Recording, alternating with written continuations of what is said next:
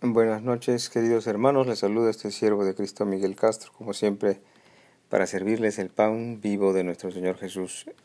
Esta noche en el Evangelio cronológico, la generación perversa demanda señal. Oremos todos juntos. Padre, Dios creador del cielo y de la tierra, Señor, venimos a ti, agradeciéndote el privilegio, Señor, de poder venir a tus palabras, a tus escrituras, Señor, a poder reflexionar en ellas, a poder perseverar en ellas a poder meditar en ella, Señor. Te pedimos por todos los que escuchamos este programa, por todos los que venimos a ti, Señor, a escuchar tus enseñanzas. Ayúdanos a perseverar en ellas, ayúdanos a amar tu palabra, a cumplirla por amor en amor, Señor, para también inspirarla a nuestros amados, a nuestros hijos, a nuestros padres y a todo hombre que sea sobre la tierra, para que todos seamos discípulos tuyos, Señor Jesús. Te lo pedimos en el nombre de Jesús por los siglos de los siglos. Amén. Leemos Lucas 11 del 29 al 32 y dice así. Y apiñándose las multitudes comenzó a decir, Jesús, esta generación es mala, demanda señal, pero señal no se le hará dada, sino la señal de Jonás. Porque así como Jonás fue la señal a los ninivitas, también lo será el Hijo del Hombre a esta generación.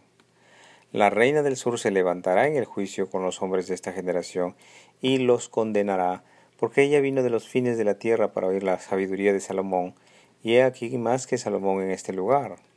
Los hombres de Nínive se levantarán en el juicio con esta generación y la condenarán porque la predicación de Jonás, a la predicación de Jonás se arrepintieron, y he aquí más que Jonás en este lugar. Gloria a ti, Señor Jesús, por tus enseñanzas.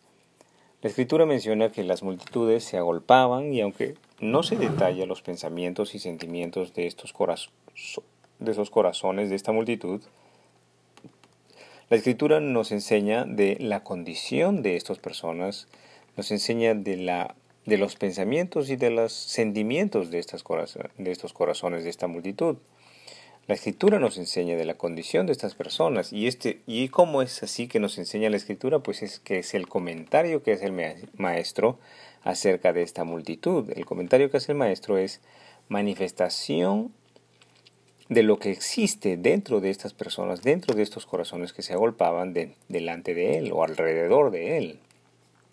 Podríamos decir también que mucha de esta multitud era religiosa de tradiciones y costumbres, pero esta multitud aún no gozaba de la gracia de Dios, aún no gozaba del perdón de Dios, aún no gozaba del renacimiento. Aleluya, Señor Jesús.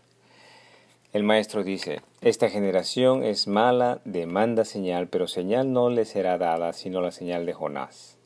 Porque así como Jonás fue señal a los ninivitas, también lo será el Hijo del Hombre a esta generación. Gloria a ti, Señor Jesús. Algo muy importante de discernir es de que esta es una manifestación de la presencia y de la llegada de la gracia de Dios, lo mismo que hicieron los ninivitas ante la señal de Jonás. Esta es la manifestación de la presencia, del actuar de Dios sobre los hombres. Mire, por ejemplo, ¿no le parece muy similar como cuando personas se reúnen en grandes masas de gente que caminan detrás o delante de imágenes o cargando en hombros esculturas de cerámica, esculturas adornadas de oro y de plata, pero del amor a los enemigos de Mateo 5:44 pues no llevan nada en el corazón, o del perdón y la misericordia o el conocimiento de la palabra de Dios, no saben de estas cosas. ¿No sería esta expresión del Maestro aplicable en este caso a una generación mala o una generación perversa que demanda señal? Muchos, muchos dicen creer, pero para creer necesitan ver un milagro, para creer en la palabra de Dios. Pues las buenas noticias son estas, que la justicia de Dios será servida, que la justicia de Dios se manifiesta y se, y se manifestará por los siglos de los siglos.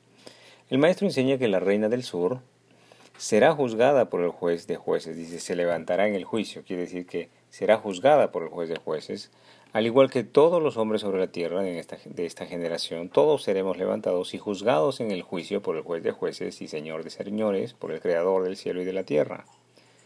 Pero en el caso de la reina gentil de Saba, esta reina, ella participará, además de su propio juicio, participará en contra del juicio de los hombres de esta generación que no creyeron, que no creen a Jesús y por lo tanto tampoco creen a Salomón. En este momento, creer en Salomón es creer en los libros que Salomón escribió, los Salmos, por ejemplo, y algunos otros libros. No hicieron como la reina de Saba, que viajó grandes distancias para escuchar la sabiduría de Salomón, que hoy día están escritas en los libros de Salomón, como por ejemplo los Salmos. La reina de Saba viajó grandes distancias para escuchar la sabiduría de Salomón, porque la reina del sur creía en lo sabio, creía en lo verdadero, le atraía lo sabio y lo verdadero. Y más aún, en el día de hoy, la sabiduría del Maestro Jesucristo está grabada en las Sagradas Escrituras. Pero los hombres son indiferentes a esta sabiduría. Los hombres son ignorantes y perseveran en su ignorancia de la palabra de Dios. Tenga piedad el Maestro. Los hombres de Nínive se levantarán en el juicio con esta generación, dice el Maestro, y la condenarán, porque a la predicación de Jonás se arrepintieron, y he aquí más que Jonás en este lugar, dice el Maestro, gloria a ti Señor Jesús. Si a la predicación de Jonás, quien anunciaba, Jonás anunciaba destrucción por el pecado de los hombres en Nínive, si al anuncio de Jonás los ciudadanos de Nínive se vistieron de trapos, se vistieron de cenizas, inclusive llegando hasta el rey y hasta los niños y las bestias, para arrepentirse, arrepintiéndose de sus faltas delante de Dios, arrepintiéndose de haber hecho caso omiso a la palabra de Dios, clamaron ellos por piedad y misericordia delante de Dios para que ni ellos, ni sus hijos, ni sus padres, ni sus bestias fueran destruidos como parte del juicio de Dios acerca del pecado de los hombres. Así ocurrió en Nínive.